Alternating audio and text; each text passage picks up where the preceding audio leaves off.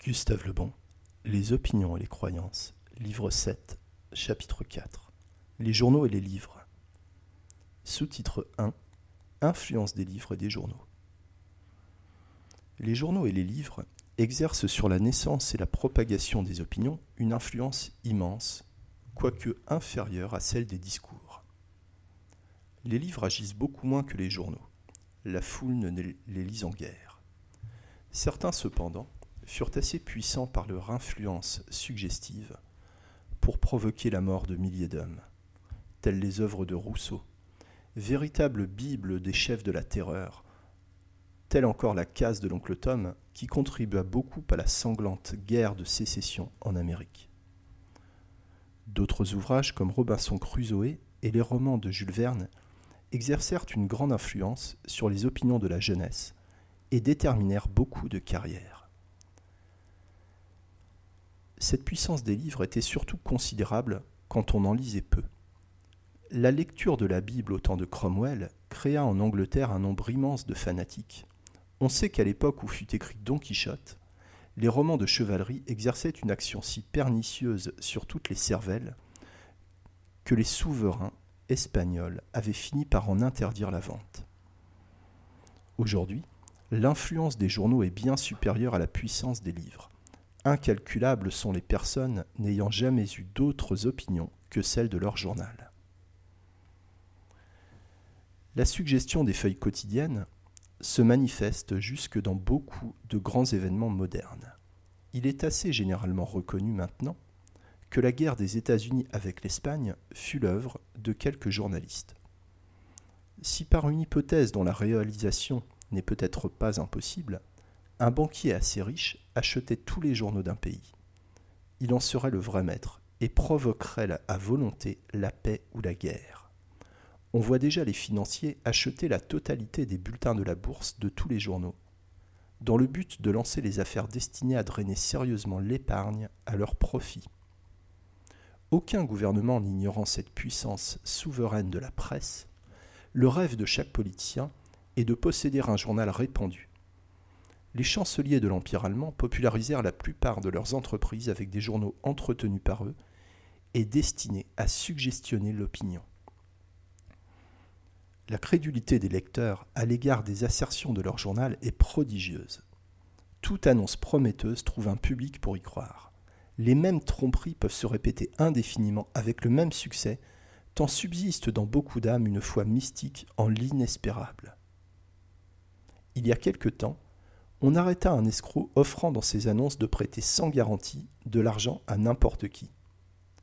Tenir une telle promesse eût évidemment entraîné pour lui une ruine rapide.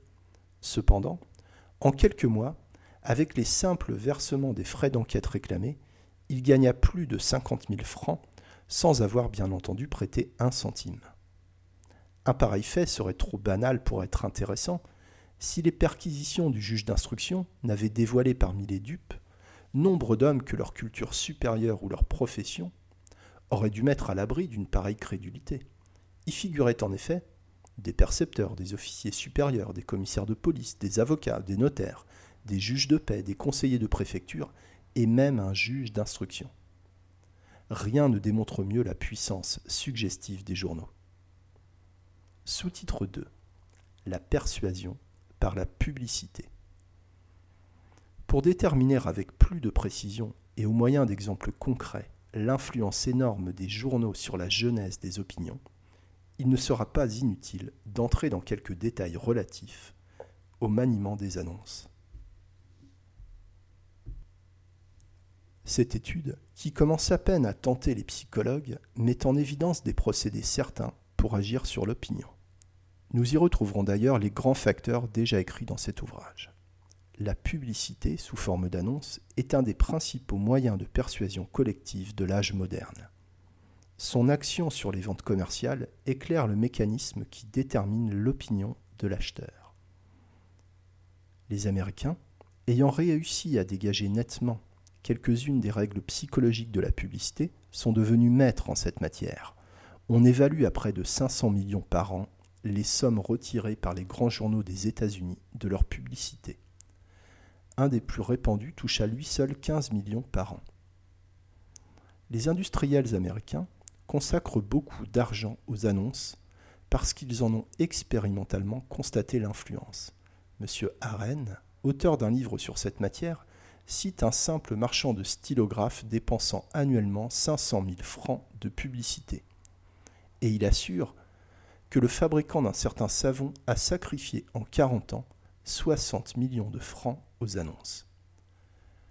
Toutes ces dépenses ont pour but, naturellement, de créer chez le client une conviction capable de le transformer en acheteur. L'affirmation et la répétition sont les facteurs principaux de la genèse de cette conviction. L'affirmation seule ne suffit pas. Et c'est pourquoi une marque nouvelle n'est adoptée qu'au bout d'un certain temps. L'annonce doit être répétée souvent.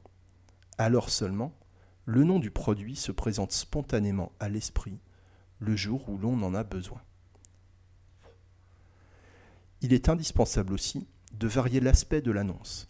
Autrement, son action s'émousserait par l'usage les projections lumineuses, d'abord très efficaces, ont fini par être sans résultat. La simple répétition d'une formule brève n'est utile que pour un produit déjà connu.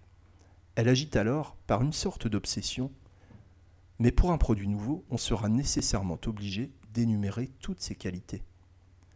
S'il s'agit d'une innovation complète qui forcerait le client à changer ses habitudes, la simple répétition de l'annonce est elle-même insuffisante le mécanisme de la répétition étant moins fort que celui de l'habitude. Il deviendra utile alors de distribuer des échantillons du produit. Tel est le cas de la publicité médicale qui se fait surtout par l'envoi d'échantillons au docteur.